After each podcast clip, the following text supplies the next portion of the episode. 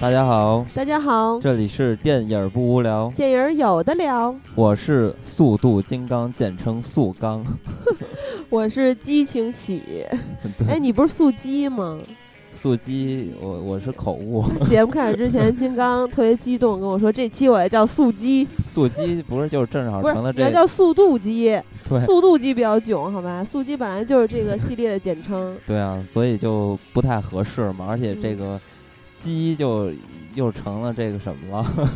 又成了大家的攻击点了。那大家呃听到我们这回的名字这么一个称呼，就应该知道我们这回要做《速度与激情》系列。对，啊，其实这个系列也都这么多年了，然后一嗯直都做得非常不错。第七部出来了，现在应该是特别特别火。我相信大家在听到这期节目的时候，应该是这个片子最火的时候。嗯，正在热映嘛。呃，周日的时候是公映日，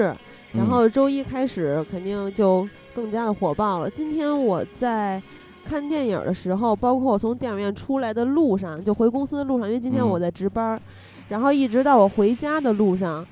不断的听到有人在谈论这部电影，嗯嗯，还是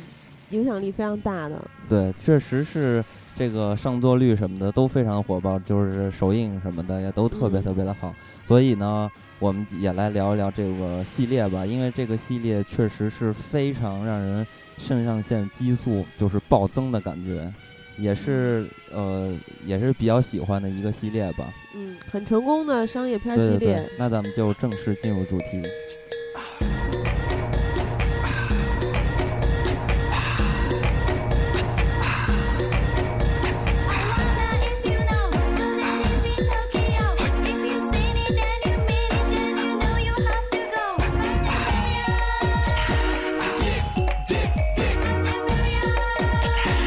大家现在听到的这首音乐是来自于《速度与激情三》，也就是《东京漂移》那个呃片子里边的原声。为什么选这个？因为我觉得这首歌是特别特别动听的，而且它的名字也叫做《东京漂移》。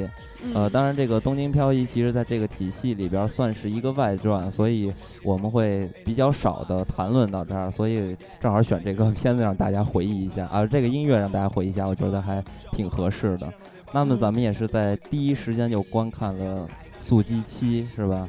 嗯，你感觉怎么样？有两场戏，我觉得非常的精彩，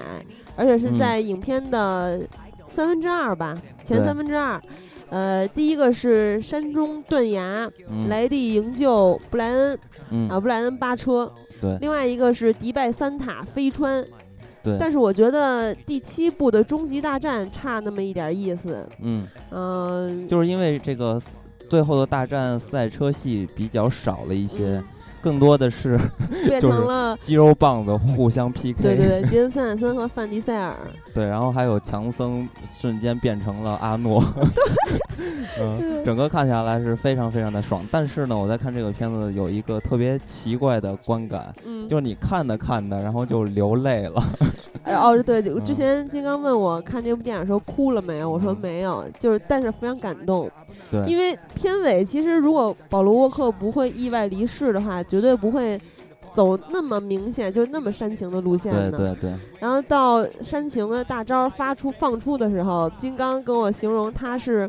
不是一滴两滴的流，是直热淌泪，。对，热泪直淌，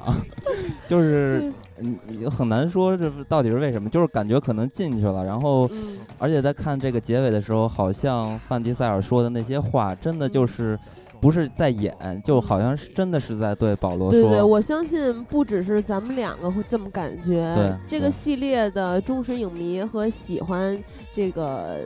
飞车电影的朋友，嗯肯定都会这么感觉的。因为范迪塞尔他的那个台词就，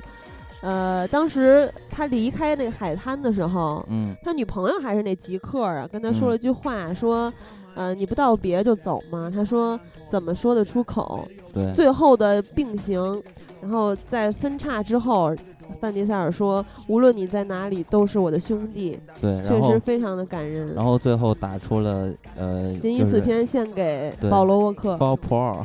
这个结尾其实也像一个童话一样，因为主创在接受采访的时候，在做这部片子宣发的时候曾经说过，希望观众忘记布莱克的死亡，就是保罗沃克的死亡，认为他依然活在影片中的世界，继续的生活下去，这是他们的一个期许，希望观众能短暂的不那么伤感。但到结尾确实，但确实还是非常的 心痛。嗯，呃，不过这个片子除了这种结尾给人印象特别深刻，还有一点是有一些惊喜吧。对于我来说，就是因为这个片子里边出现了一个人物，这个人物对我来说吧，印象非常深刻，他就是霍尔特·拉塞尔。嗯，呃，为什么说他特别深刻？是因为他出演过昆汀的一部电影，其实是不止一部了啊。主要是这部他演的主角，也就是《金刚不坏》《死亡证据》。然后他里边演的就是那个飞车人，呃，特技人麦克，就是撞那几个女的的那个，然后被女的打。对对对，就那个选手，在这个片子里边演的就是政府的那个大官儿，对秘密组织的头领。对，他在之前还演过怪形啊、二车手啊等等。在八十年代之前，他是一度事业进入低迷，在八十年代之后，慢慢的稍微有一点点起色，但他还是一个配角。对，还演过，其实还演过刑房。对，他为什么跟昆汀能走到一块儿啊？我觉得有很大原因是因为他演了很多 B 级片儿，因为他曾经跟这个约翰卡彭特演过很多 B 级片儿嘛，所以你你看你你回想那个《死亡证据》这部片子就非常明显的 B 级片儿那种模式或者说那种调调来拍，所以就选他，呃，这个是一个惊喜吧。然后一看我就特别的高兴。对，其实我也有一个惊喜，也是在第七部里面。有一个女演员，她叫娜塔莉·伊曼纽尔。嗯，其实她如果不是冰火剧迷的观众，嗯，可能对她不会有什么了解。但是《权力的游戏》的剧迷一看就看出她是龙之母的随从。哦，然后她在片中饰演的是那个超级局吉克，嗯，那个女的。嗯，然后这里边还有那谁呢？还有托尼贾是吧？对，托尼贾也是真的，也是算是一个惊喜吧。对，托尼贾其实演的一个非常小的小角色，他演的是这里面杰曼汉苏饰演的那个恐怖分子的。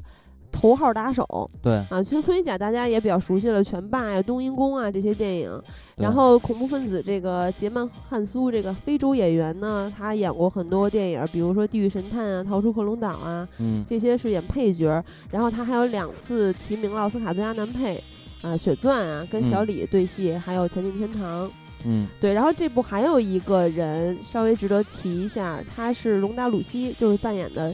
王子的保镖，他是美国 MMA 的格斗明星，嗯，也是《敢死队三》的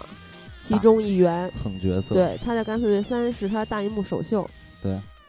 所以这个片子的其实阵容非常强大。但是呢，话说回来，这里边有很多演员，尤其是主角，嗯，也是因为这个片子被大家所熟知吧。对，也就说到了这个片子其实是非常成功的，而且这个片子以目前的。就是咱们现在得到的一些情况来看的话，它的票房也是非常非常好，基本上可以说是开启了一五年的第一轮狂潮了，已经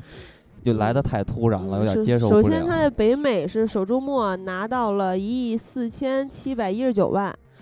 然后呢，这是北美票房第十四周嘛。就单凭他一个片子，使得这个 Top 十二的榜单比上周增长了百分之三十六点五。嗯，然后上映第一天是狂揽了六千七百三十万美元，啊，周末三天的数字也超过了零九年的这个《暮光之城二》，啊，拿到了目前北美影史首周末票房的第九。然后在国内也是非常可观的数字，也创创下了很多的记录。嗯，比如说国内的零点场票房接近五千万。超过了去年《变形金刚四》创下的两千一百万的历史记录，而且是两倍之多的超过。嗯，然后呢，同时今天嘛，就是咱们录制的这天，周日是公映的首日，在全国的排片接近放映总量百分之六十，也超过了《一步之遥》和《变形金刚四》刷新的历史记录，就又创了一个记录。然后，所以大家在估计这部片子的记录票房的最终票房的时候。保守估计是超过十亿，乐观估计是有望达到十五亿。对，所以超过十亿就已经非常非常的 对恐怖了。这个片子，嗯，而且其实《速度与激情》它作为环球的这个一个品牌嘛，最卖座的系列，对它确实也是除了第三部啊，票房其实一直都非常非常的好。对。第三部是一点五八亿，然后前两部是两亿和两点三六亿，都是两亿出头。到第四部，因为第三部是最谷底嘛，因为主嗯创也大换血。第四部范迪塞尔和保罗沃克回归之后，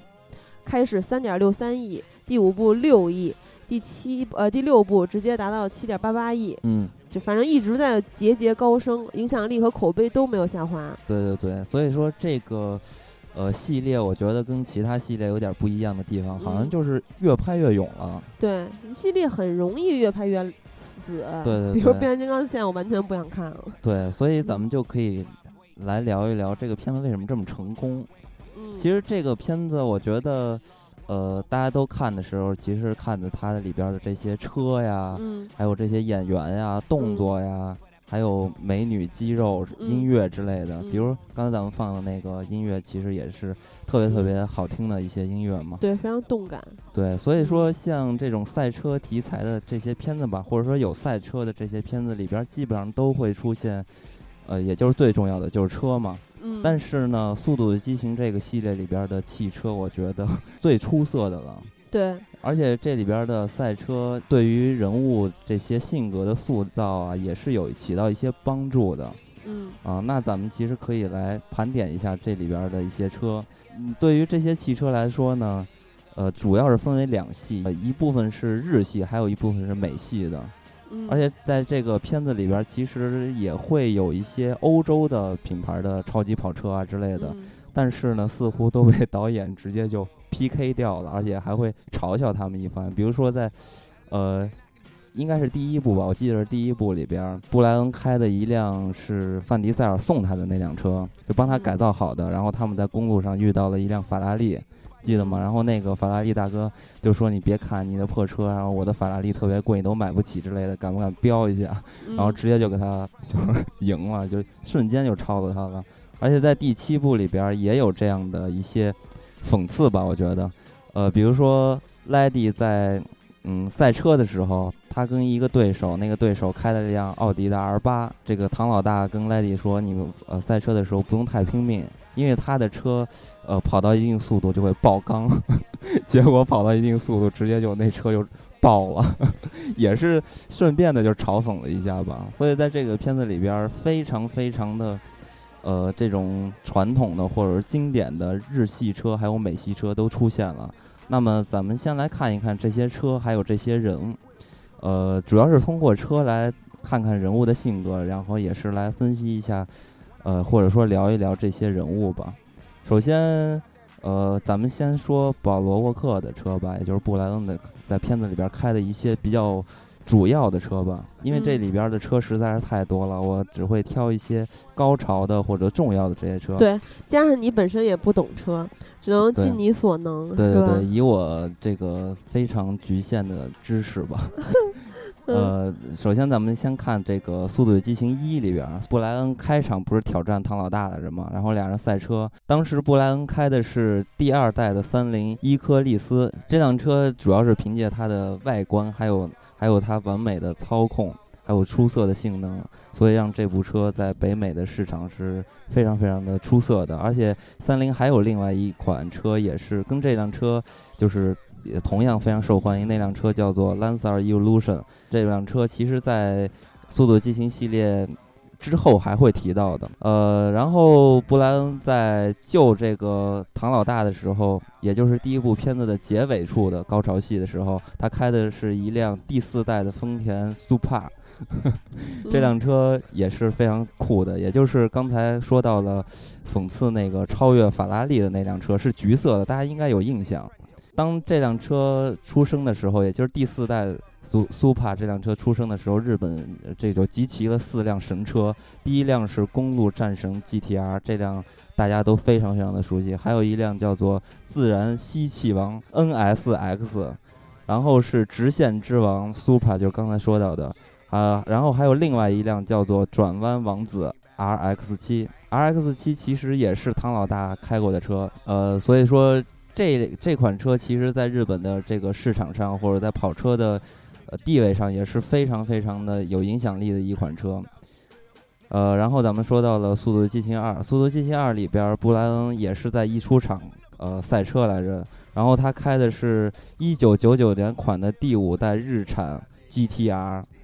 这基本上从这个《速度与激情二》里边布莱恩开上了 GTR 之后呢，在呃《速度与激情》呃这一系列的片子里边都可以看到 GTR 的身影，而且一直都是布莱恩的一个座驾标配。嗯，而且这辆呃就是就是刚才说到《速度与激情二》里边的这辆 GTR，它的型号是 R 三四。这辆 R 三四在 GTR 的历史上是最出色的一款，也是最经典的一款。其实 GTR 刚才不是说到它有个外号叫做战神嘛？日本人称它为叫做呃东瀛战神，是因为 GTR 有一款叫做 R 三二，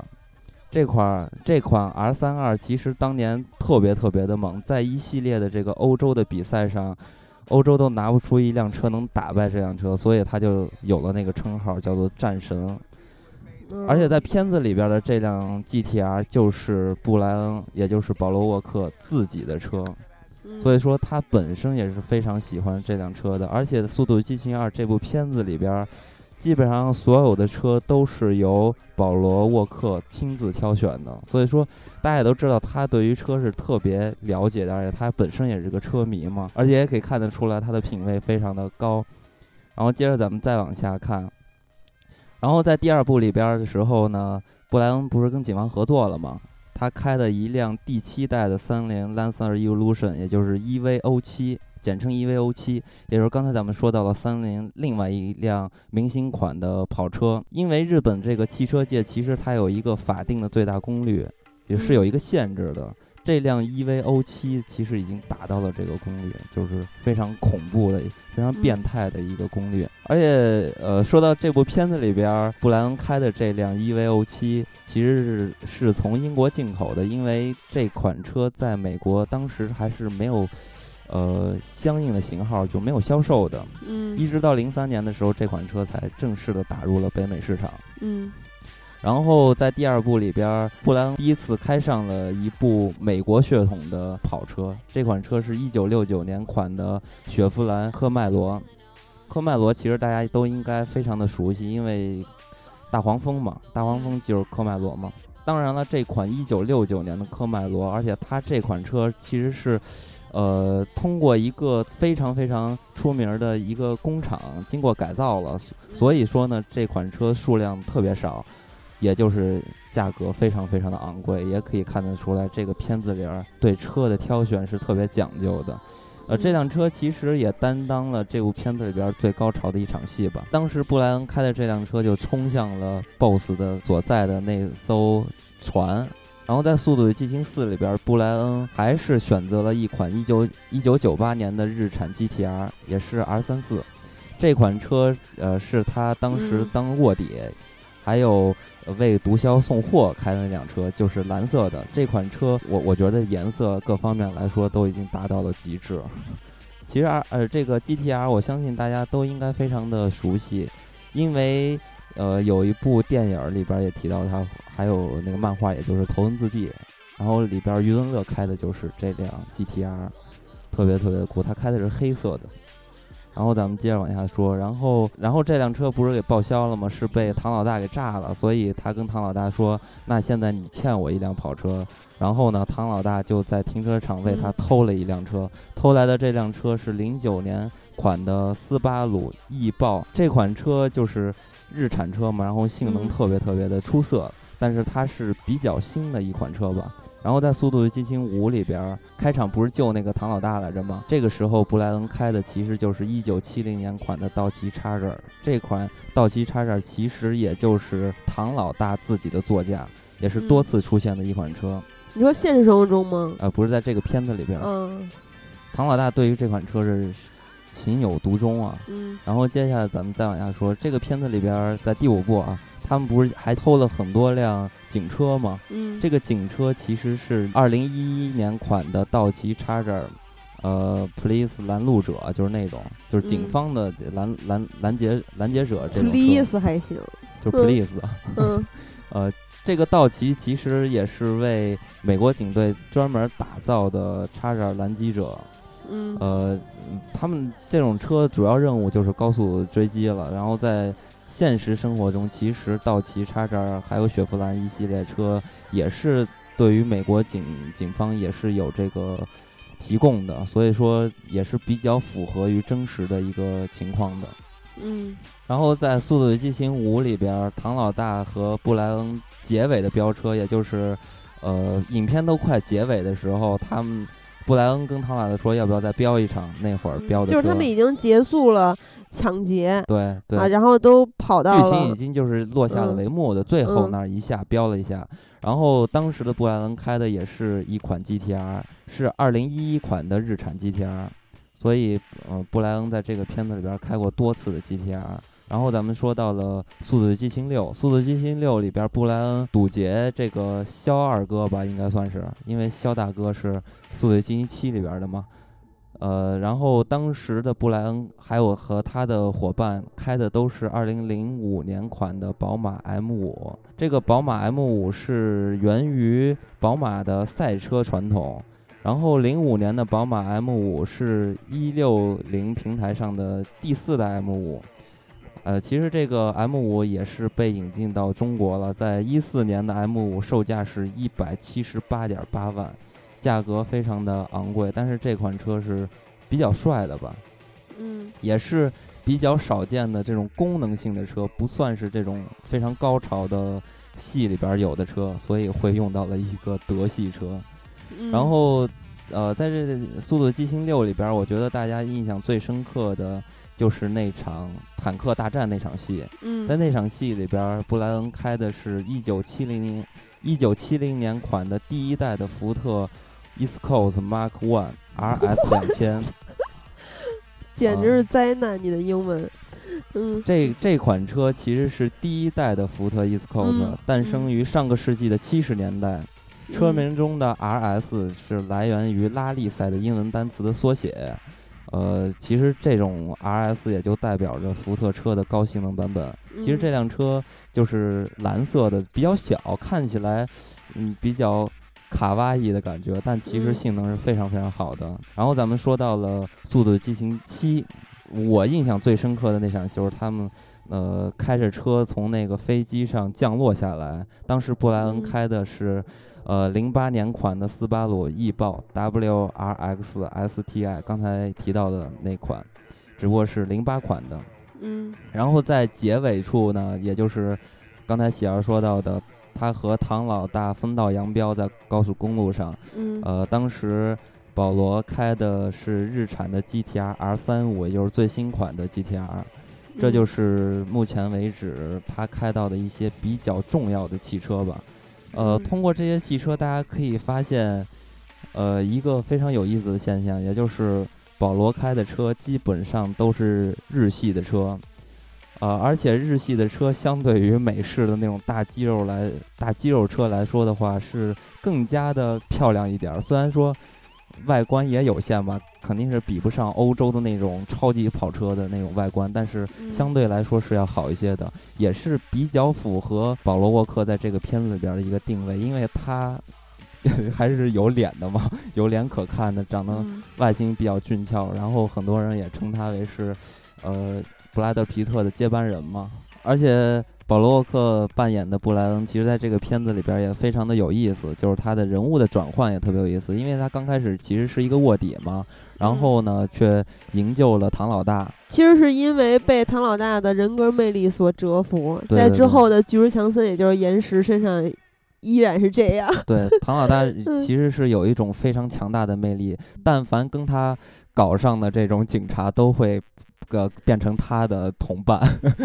嗯。呃呃，咱们说回这个呃布莱恩，布莱恩在片子里边就是来回的，就是进行的无间嘛，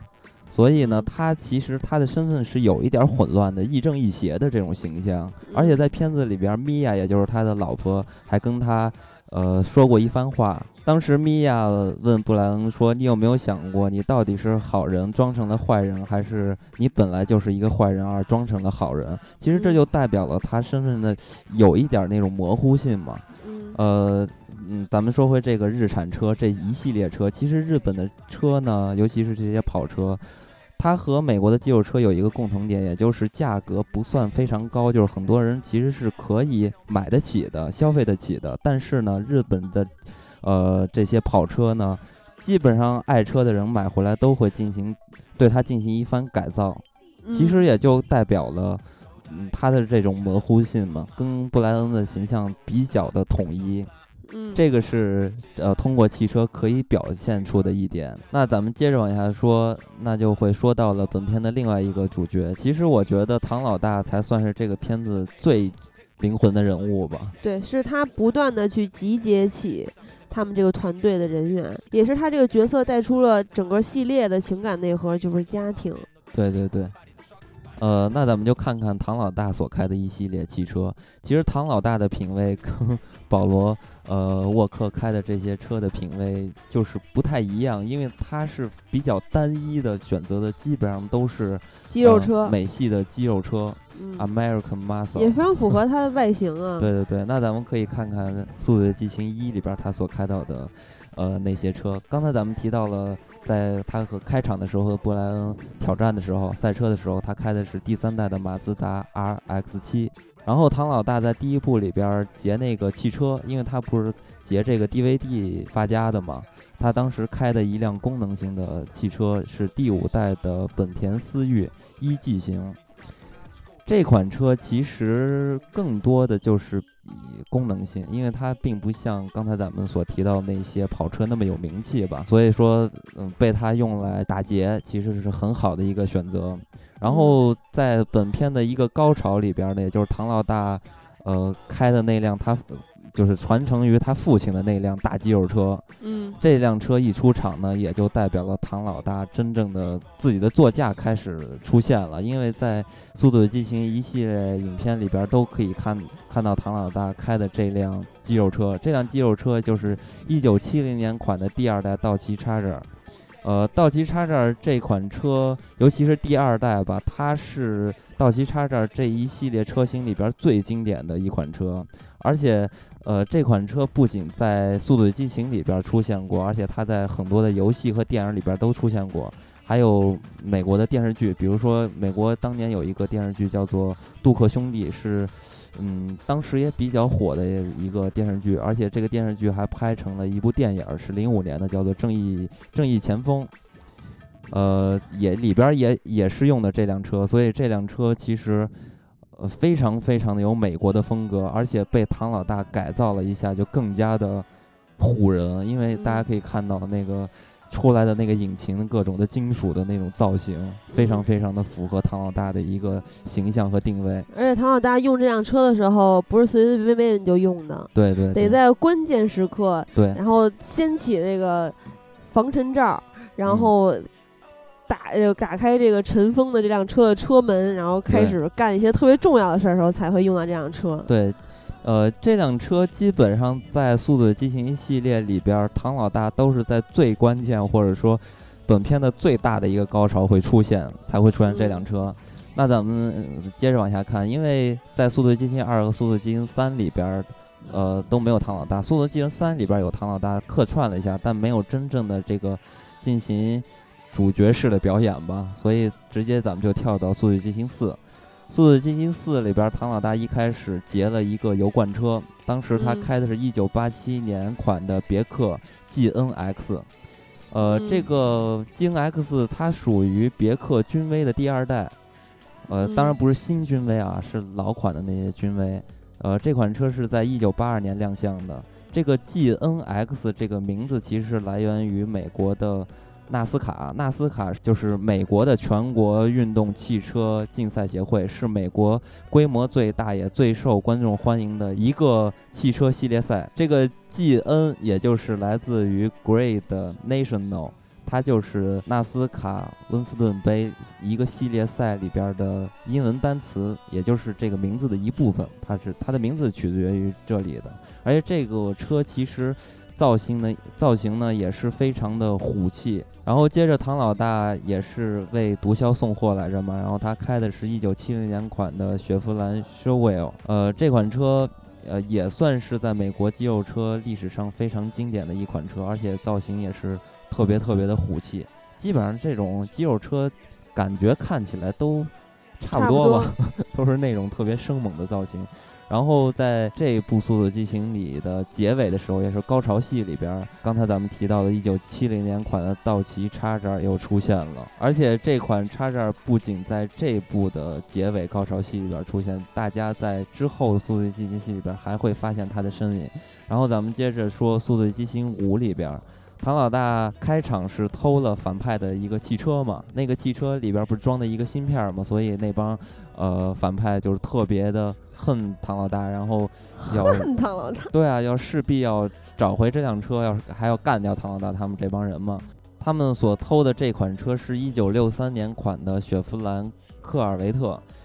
科尔维特这个车其实对于中国的朋友来说似乎不太。熟悉吧，因为这款车在中国很少见，土豪们也都不太认识，所以也不会买嘛。但是这款车在美国是家喻户晓的，因为它算是美国国宝级的跑车。可以给大家举一个例子，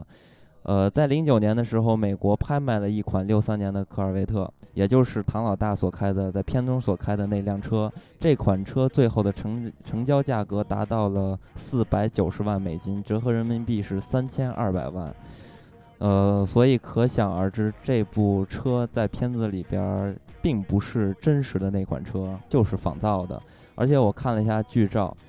呃，其实做工非常的粗糙，但是咱们看电影的时候是明显感觉不到的。只是想说，这款车真的是非常非常的酷炫。大家看那个外形也可以发现，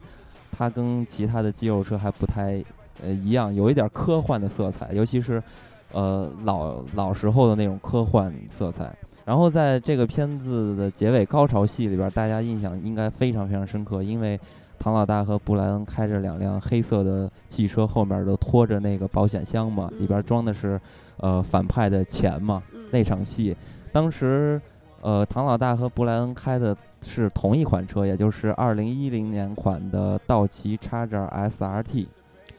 呃，这款车基本上没有进行很大量的，就是外表上做一些改装吧，主要是加了一些防护的装置，然后就是为了拖那些东西嘛。当然，这场戏虽然非常的精彩，也会给人有留下一些吐槽的空间吧，因为大家都在幻想这辆车。果然能拖的这么重的一个东西在街上，所以我我也看了一些就是专业的人士分析的这个情况，分析出来基本上是不太可能的。然后在本片的结尾处，刚才咱们提到了，就是他和布莱恩赛了一场嘛。布莱恩当时开的是 GTR，那么唐老大开的是2010年款的道奇挑战者。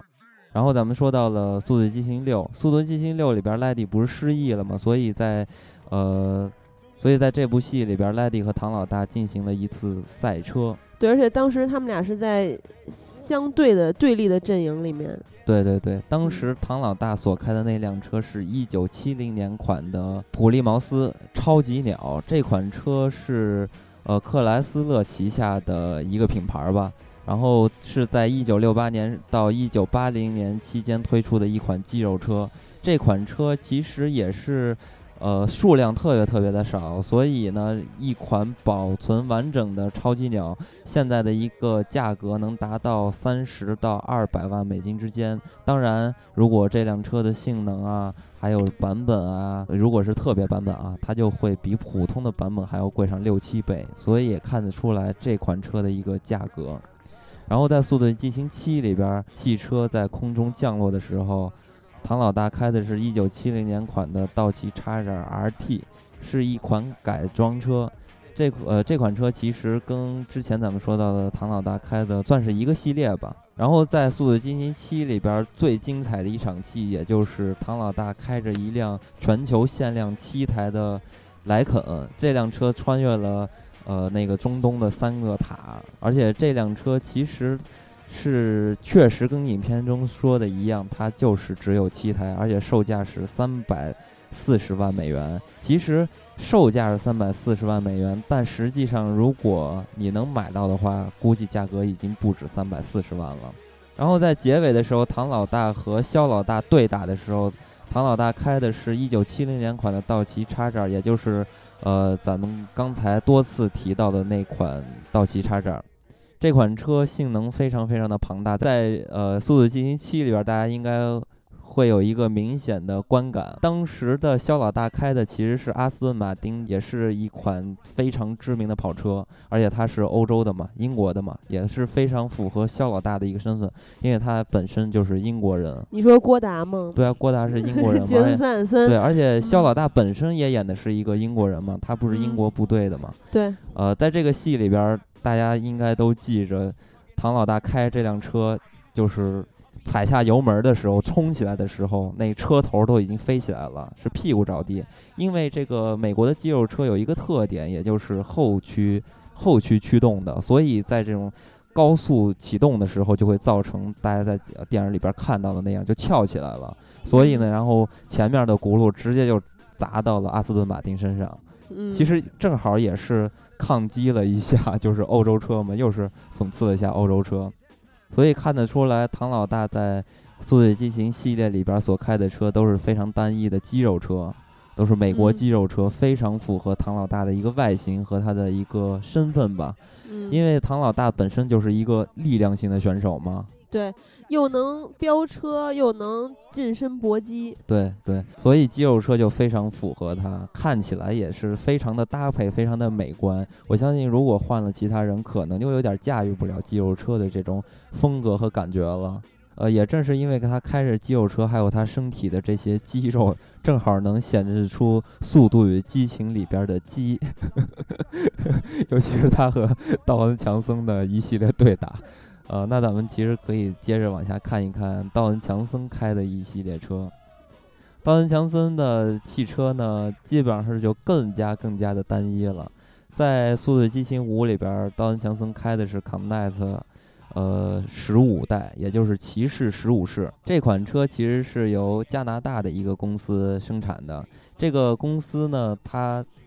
呃，出品的一些车其实都是这种手工的，然后特别豪华的多功能型的 SUV，基本上都是看着可不豪华，就一大铁皮感觉。因为它是属于这种重装甲的 SUV 嘛，所以看起来特别猛。而且，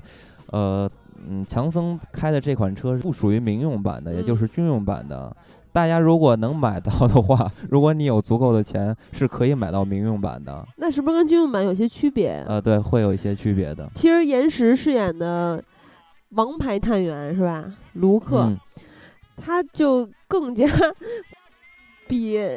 范迪塞尔身形又大了一圈儿，所以所以他开肌肉车已经不能够了就不能够满足他的身形。对。还有他给人的感觉，对，所以他必须要开这种重装甲型的 SUV。对，你想象啊，他坐在甭管是肌肉车，或者是，呃，刚才你说到的布莱布莱恩他开的那一系列日系车里面，我感觉他的上身都快都顶出去了。对，就会被那个车的窗户隔出一棱一棱的形状。对，然后他开的这辆车在。第五部吧，嗯，里面也有很多很多碾压各种其他车的镜头，对，啊，然后还直接撞破墙，对，让他们去去拿那个大保险箱，对，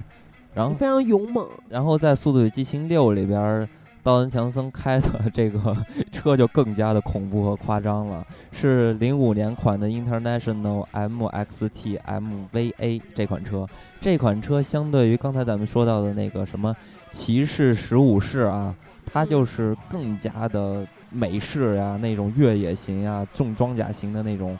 感觉。呃，因为这款车其实在零六年开始，它就是为美国陆军开始少量服役了，所以它比刚才咱们提到那款车还更加的庞大，更加的猛一些，更加的。其实就是一小坦克。呃，也不能这么说吧，它还 比还没达到坦克那个级别，也就是。坦克往下的一级吧，就是对啊，小坦克特别特别的猛。然后高强在片子里边还从这个车里边嘛，就呃踩着这辆车跳到了火反派的车上嘛，特别特别的勇猛。对，然后跳完之后，以为他要进行一些有效的解堵什么之类的，结果发现，哎，晃了一下给他晃下去了，然后开两枪就结束了。而且在《速度与激情七》《速度与激情七》里边，当强森压根儿就不开车了，直接直接拿各种炮就开始打。然后我记得最深的是那个一用劲儿一努劲儿，然后那个石膏都碎了，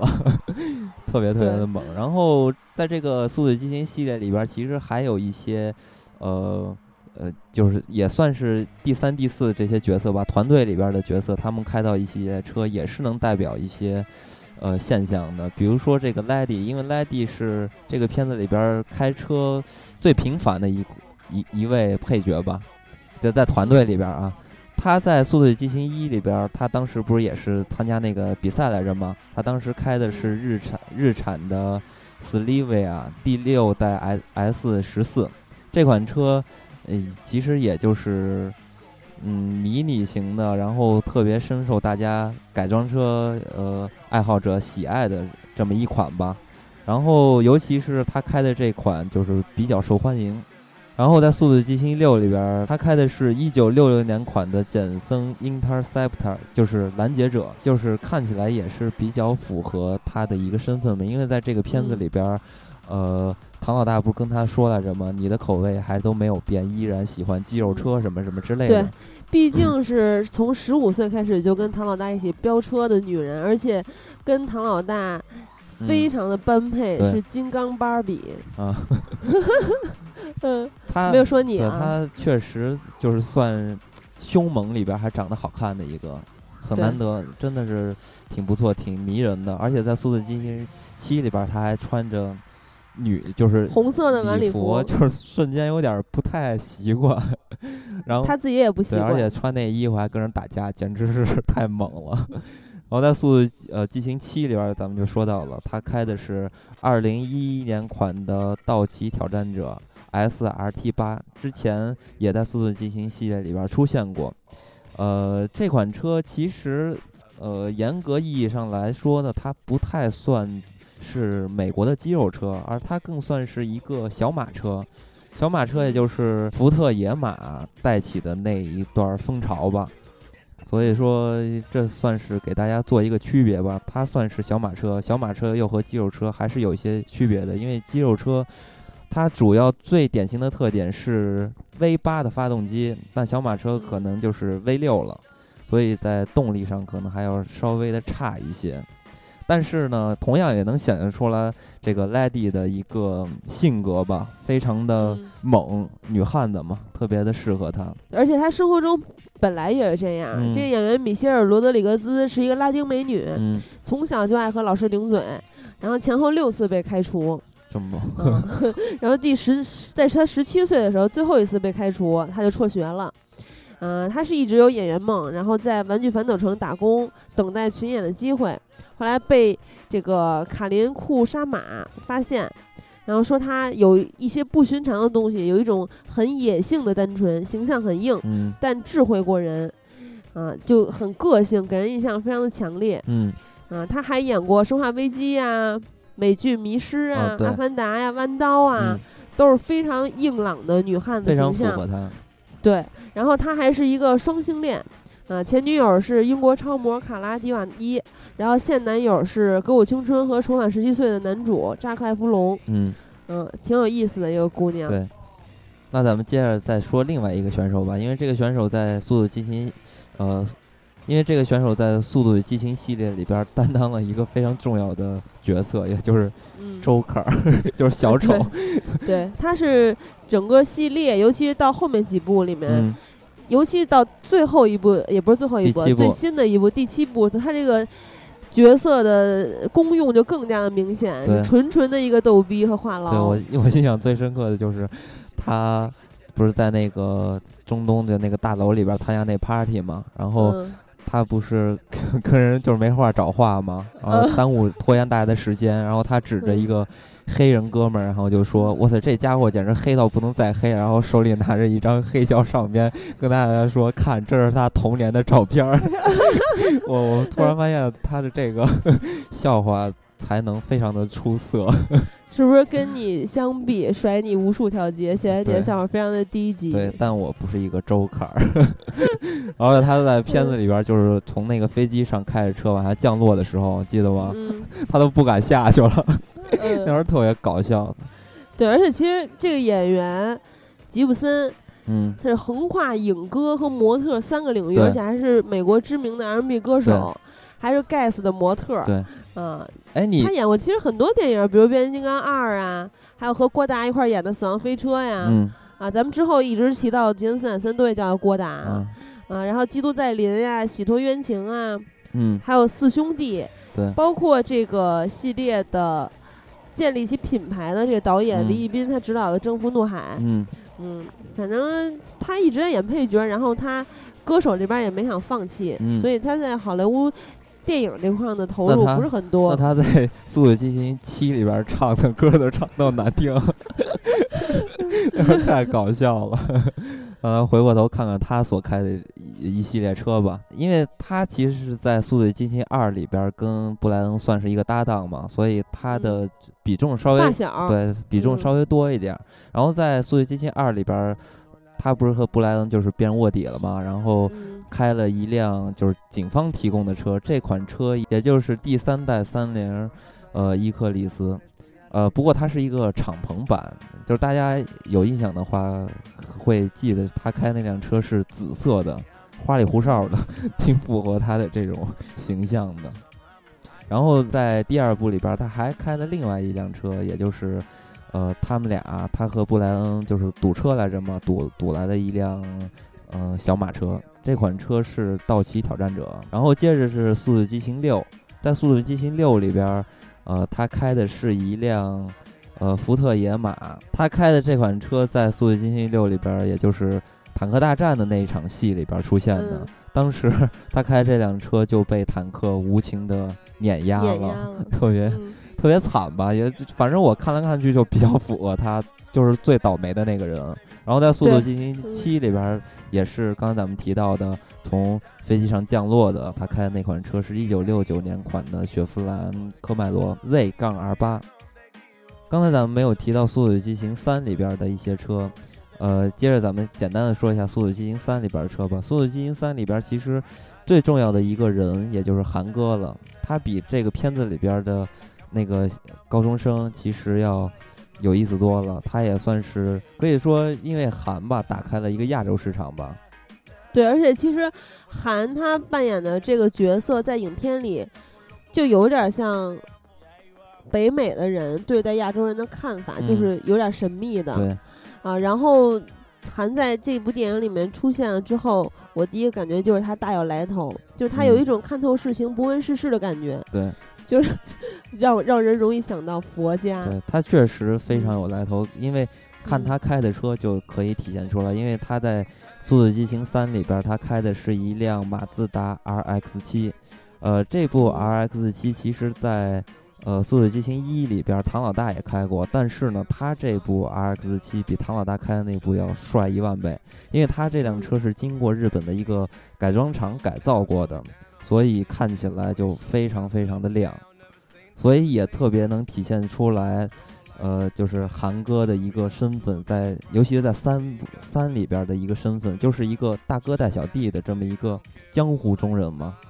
对，但是你不觉得四五六里面的韩又是特别玩世不恭的形象吗？对，就其实结合后面的剧情，尤其到第六部吉赛尔之死，也就是他的女朋友，嗯团队里面很重要的成员，冷冷面大长腿女杀手之，嗯，对吧？她死这件事情，你再回想第三部的韩，其实他就只是一个心灰意冷的男人。对，所以其实《速度与激情》系列非常的奇妙，嗯给人感觉有点点像是美剧。嗯它的核心的故事线一直是有保留的，嗯虽然说第三部有点像是外传，但是第三部的由于韩这个角色。他在片尾他死了之后，也引出了第七部的剧情，就直接全都连上了。嗯啊，就肖老大出现了嘛，嗯肖老大给他撞死的，所以其实特别像美剧的一点是，因为他的角色会，比如说不是在某一集或者像美剧某一季里面都有，嗯但是呢，他是一直保持着联系的。嗯然后随着这个《速度与激情》系列一步一步的上映，让观众也和电影产生了一种依赖的关系。嗯。其实这个系列也可以看得出来技巧啊、就是编剧的一个技巧。虽然说，呃，这些技巧看起来有点生硬吧，比如莱迪又死了，然后又给写回来了这种，但是非常适合这种系列的形式去进行创作嘛。呃，所以可以说狗血吧，但是我觉得这个片子里边，刚才咱们也提到，它最成功的两点，也就是这些人物形象还有汽车。呃，他都达到了一个极致。然后你你看这些人物，就即即便是像韩哥这么一个，算是一个小角色吧，然后他的人物的性格也非常的鲜明吧。呃，然后在一个团队里起的作用也是比较的分明的，所以呢，对，像这个团队里面还有其他的，比如说极客，对，来负责去黑进什么什么系统啊，啊，帮他们去定位什么什么东西啊，然后还有火辣的美女，比如说韩哥的女朋友，还有话痨就逗逼负责调节气氛的，对，然后呃，还有范迪塞尔和这个 Lady 的感情线，对，对，就非常的丰富，对，所以说这个。片子呃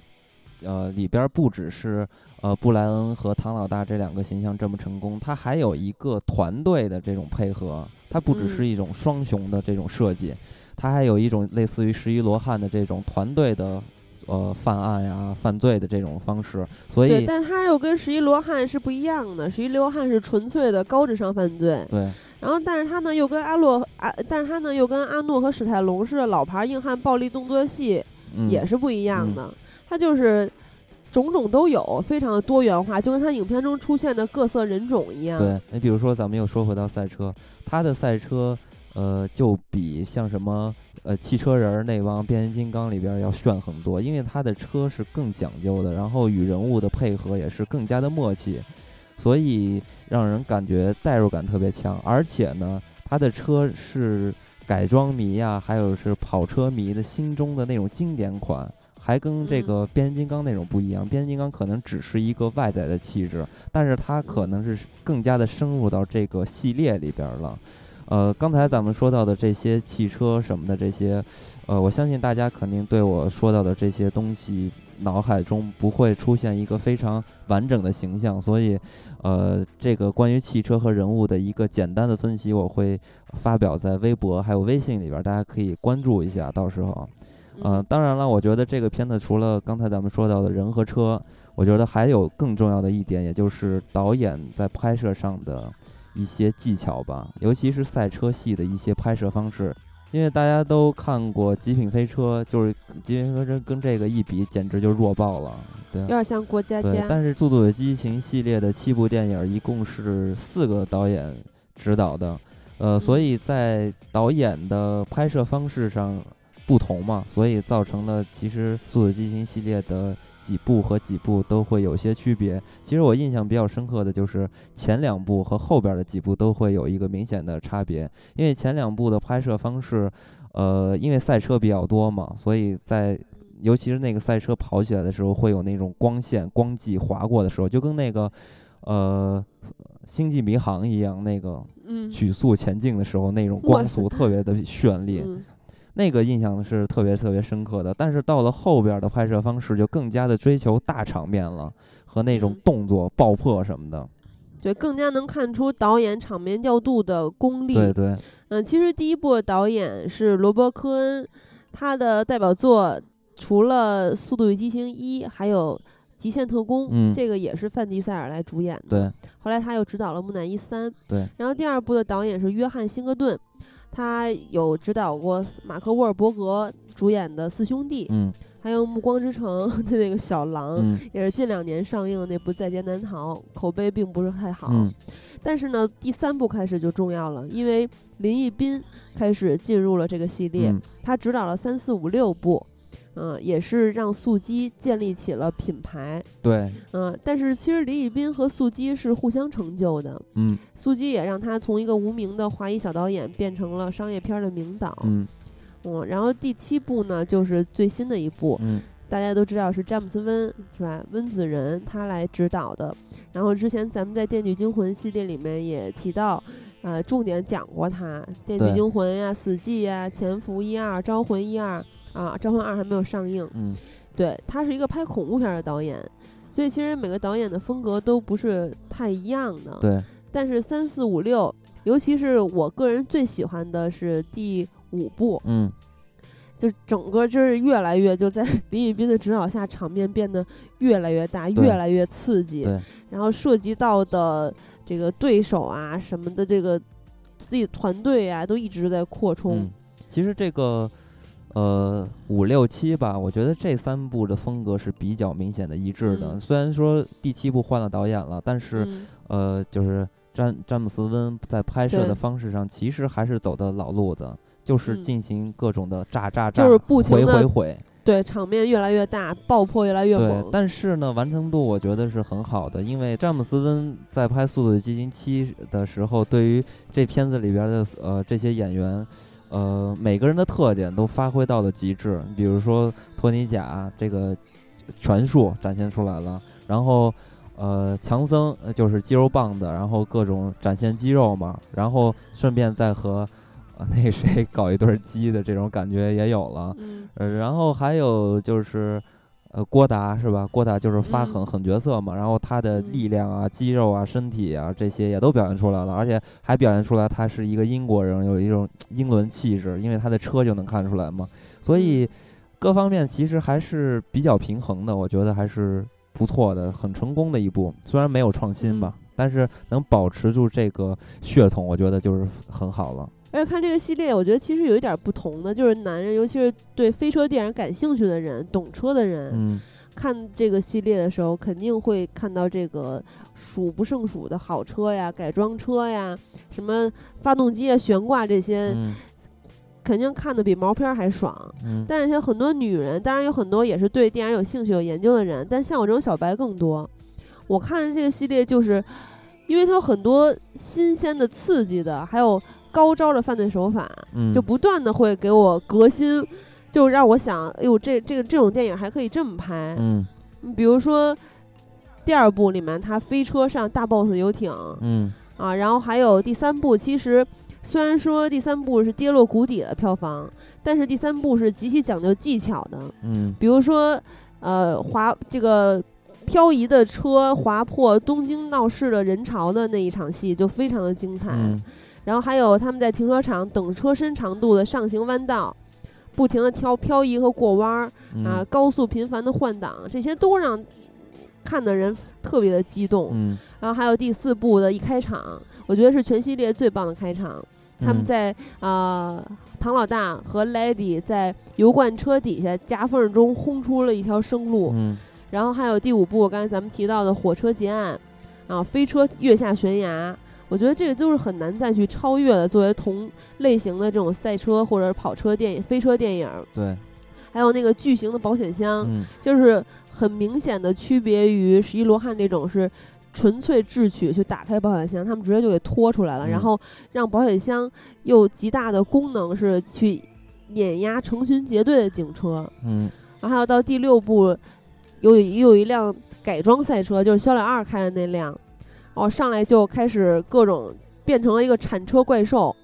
然后后来又出现了坦克，还有一些其实非常超现实的 动作，比如说多米尼克他当时呃越车，然后在高桥上飞身去救莱蒂，嗯然后还有第七部的，刚才咱们说的，呃，阿布扎比的三塔呀，还有断崖呀，就这个系列每一部都在不断的革新我对这种类型的动作片儿的认知，然后又展现了很多难以想象的场景，嗯，让像咱们这种无法参与到飙车亚文化的观众，在看到这些的时候，就有种欲罢不能的感觉。嗯，所以在这些导演的呃精心的指导和安排下吧，和设计下，让这些呃爆米花电影变得更加的火爆，所以有很多影迷都会深深的爱上这些片子里边的动作戏和赛车戏。但是我觉得，呃，这些所说到的东西其实都是非常外在的一些成功的原因。我觉得最嗯骨子里，他为什么能成功、能继续走下去的原因，是因为还是说白了，还是这个亚文化。因为《速度与激情》系列让改装车还有呃赛车这种亚文化展现在我们面前，变成了一种大大众的主流文化。但是为什么它能变成主流文化的一部分？我觉得最主要的原因就是，呃，它会让年轻人觉得非常非常的酷。这也是基本上所有的主流文化能形成的一个原因。呃，因为这个片子里边，像刚才咱们提到的，最最重要的就是车嘛。这些车，呃，已经非常非常深入的去呃，表现出了改装车还有这些赛车手的心态、生活方式、他们的人生观、价值观，然后让这些年轻人生活在就是呃美国的呀，或者是大城大都市的这些年轻人，或者是喜原本就喜欢改装车、赛车的这些年轻人，觉得这是一件非常非常酷的事情，所以他们就会更加的痴迷于《速度与激情》系列。所以，《速度与激情》系列最重要的东西不在爆破呀，还有。还有什么妞啊？音乐方面，其实它最重要能能成功的一个核心，就是因为这个片子酷，就是这么简单。嗯，如果我们再深入的去探讨一下《速度与激情》系列，会发现，虽然它看起来好像是一个呃赛车的电影，但实际上呢，它骨子里的题材还是脱离不了美国的呃犯罪片儿啊、动作片儿这么一个类型片儿吧。所以在这种类型片儿里边，大家会很明显的体会到一种英雄主义在里边。呃，这里边其实最脸谱化的也就是唐老大的这个形象，他是比较单一的英雄主义，但是呢，他又特别符合美国精神，因为他的这个价值观，就比如说他看重家人，把家人放在第一。他说我没有朋友，我他们都是我的家人。所以说，他是非常非常极端的一种美国主流文化的代表。比如说，在《教父》里边，这个科里昂教父，他就是美国文化的一个象征。虽然看来他是一个黑社会分子，但他所秉持的那些理念和价值观，其实跟呃唐老大是一模一样，都是以家庭为重嘛。只不过他放在了一个黑道人身上，所以他就变得有趣了。呃，但是这个。保罗沃克所扮演的布莱恩呢，就更加的有意思一点。他虽然也是呃比较极端的英雄主义，但是呢，他在他这个人物身上，刚才咱们也提到了，通过车也能看出来，他是有一点亦正亦邪的。所以也有很多人喜欢呃布莱恩，不只是因为他的脸，还有另外一部分原因，也就是他的性格是更加的呃双向一点，不像呃唐老大一样的这么典型。呃，当然说到犯罪题材呢，那我们当然还会探讨片子里边的反派，《速度与激情》里边的反派就显得非常非常的弱，因为他们里的反派就完全是打酱油的，连一点自我的这种呃价值观呀，还有犯罪的艺术啊，这些全部都是为零的。他更不像小丑一样的这种有自己的哲学、犯罪哲学。所以说，这个片子里边，呃，通过这些非常弱智的反派。呃，来衬托美国的英雄主义形象，而且在这个片子里边还能表现出一种美国对自我文化的一种输出。其实这个我说起来就特别特别的有意思，呃，因为大家可以发现，在这个片子里边，所有的反派都不是美国人，而且在结局战胜他们的所选用的汽车全部都是美国肌肉车，这是非常能说明问题的。也就是说，美国不停的在输出自己的文化，是就是。我是一个霸权，我的东西能打败世界上所有的文化，所有的主流。当然，我们不是美国人，在看这个片子，如果你能感受到这点，你会觉得美国这个文化特别特别的可笑。我们在《速度与激情七》里边可以看到，唐老大开着那辆价值好几千万人民币的莱肯，呃，超级跑车，各种就是在天空中飞啊，撞大厦。在极短的时间里就把这辆车给毁了，而且在之前的片子里边，其实他也毁过一些非常非常高级的车，比如说刚才咱们说到的那个雪佛兰的那些，也都是在极短的时间里就把这些东西浪费了。所以说，呃，刚才咱们说到了美国一直通过这个系列吧，你可以发现他一直在输出自我的一个文化，但反过来让我看到的是，美国的这种文化非常非常的可笑，是一种暴发户式的文化。当然了，如果你只是去看待这个片子，它的娱乐性哈，它只是一部爆米花电影，你会发现这部电影是非常非常的成功，而且真的也只有美国现在能拍出这么具有娱呃娱乐性的电影。所以说，呃，这些东西我觉得就是看个人怎么去看了。所以说，这是我自己非常狭隘的一个观点啊，呃。那么最后说到这个片子，我觉得咱们还是借此机会来纪念一下保罗沃克，是不是？对，保罗沃克在去年突然意外离世的时候，年仅四十岁。嗯嗯，其实咱们前面说到林一斌和这个系列互相成就，保罗沃克其实是完全被这个系列成就。对，嗯，因为他在速激之前只做男一，演过《百变侏罗纪》《堡垒宝气大追击》这种。呃超级大烂片儿。嗯然后直到二零零一年的《速激》系列开启，他都是一个名不经传的小演员。对，啊，到第二部的时候，其实范迪塞尔因为演了《极限特工》，身价是暴涨嘛，也缺席了第二部。他到第二部结束，才真正的奠定了他在好莱坞新生代动作小生的地位。对，嗯，而且他的外形确实非常嗯非常的姣好，呃，特别阳光运动型的，嗯，对，而且他现实中也是这样对，啊，他又很热爱冲浪啊，嗯然后他，我觉得他也是绝对这个系列的最佳人选，因为他也非常的热爱赛而且车。非常非常关键的一点就是为他增人气的一点就是他养了一只哈士奇，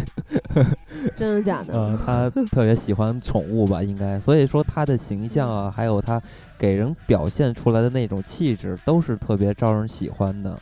但是非常可惜的是，他发生了这这件意外而且，我觉得保罗沃克就跟这部电影儿，现实和电影中都不太分得开了，因为他有那么那么的热爱赛车。对我记得在一四年新暴力街区其实已经消费过保罗沃克去世这件事情了，但是我觉得《速度与激情》对于保罗沃克来说最有意义的一部电影，一系列电影吧。嗯，而且其实因为保罗沃克的去世太突然了，所以当时是给詹姆斯温还有环球影业，就詹姆斯温那个团队，呃，当然是给詹姆斯温的整个剧组成员嗯和环球影业嗯，带来了极大的阻碍。对，然后非常艰难那个时期，嗯他们也是经过反复的讨论，最终是决定保留他所有的戏份，因为他嗯其实突然去世的时候已经拍了大半部分的戏了。对，然后呢，余下的戏是让他两个弟弟当替身来拍完的，嗯。由这个动作比捕捉技术的先锋维塔工作室来完成，嗯。也算是给予他最大的纪念。也在咱们之前节目中也说到了，片方是希望观众在看这部电影的时候，能够暂时忘记保罗去世的这种悲痛，嗯。然后看到他最后在电影中展现给大家的和他生活中一样的阳光和一个更加完美的结局吧。对，啊而且其实范迪塞尔是应该是这个剧组里面最难过的一个人，因为他十四年嘛，《速度与激情》系列，嗯，他跟保罗已经从电影里面的拍档啊和好基友变成了生活中的好兄弟。嗯而且他在《速度与激情七》的发布会上提到保罗沃克的时候，还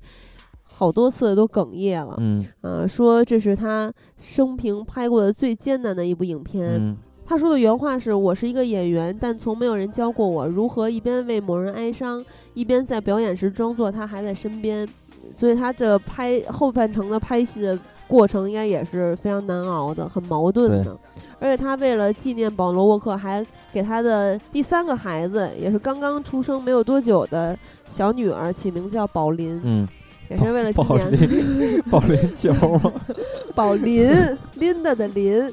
嗯，所以范迪塞尔在说完在剧中说完那些话，就是 "It's never goodbye" 那那那段话之后，给人感觉范迪塞尔在片中说的那些话是真心对呃保罗沃克说的，然后说的那番话都完全就是一个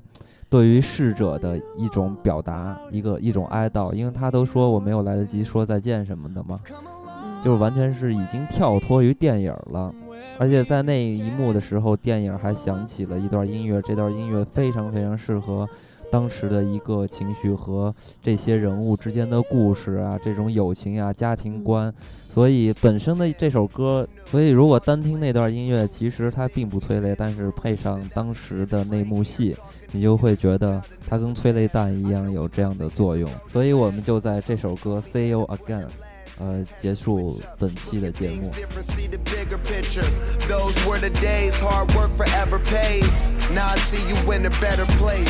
See the bigger picture. Those were the days, hard work forever pays. Now I see in a better place. See you in a better place. Uh, how can we not talk about family when family's all that we got? Everything I went through, you were standing there by my side. And now you gon' be with me for the last ride. It's been a long day without you, my friend. And I'll tell you all about it when I see you again. See you again. We've come a long way Came a long way. from where we began. You know we Oh. I'll tell you all about it when I see you again. Let me tell you. When I see you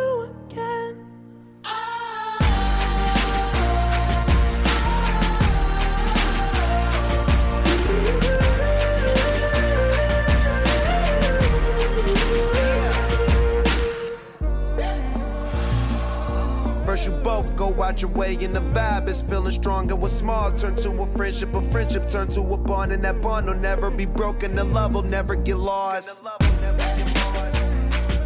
And when brotherhood come first, then the line will never be crossed. Established it on our own when that line had to be drawn, and that line is what we reach. So remember me when I'm gone. Can we not talk about family when family's all that we got? Everything I went through, you were standing there by my side. And now you gon' be with me for the last ride.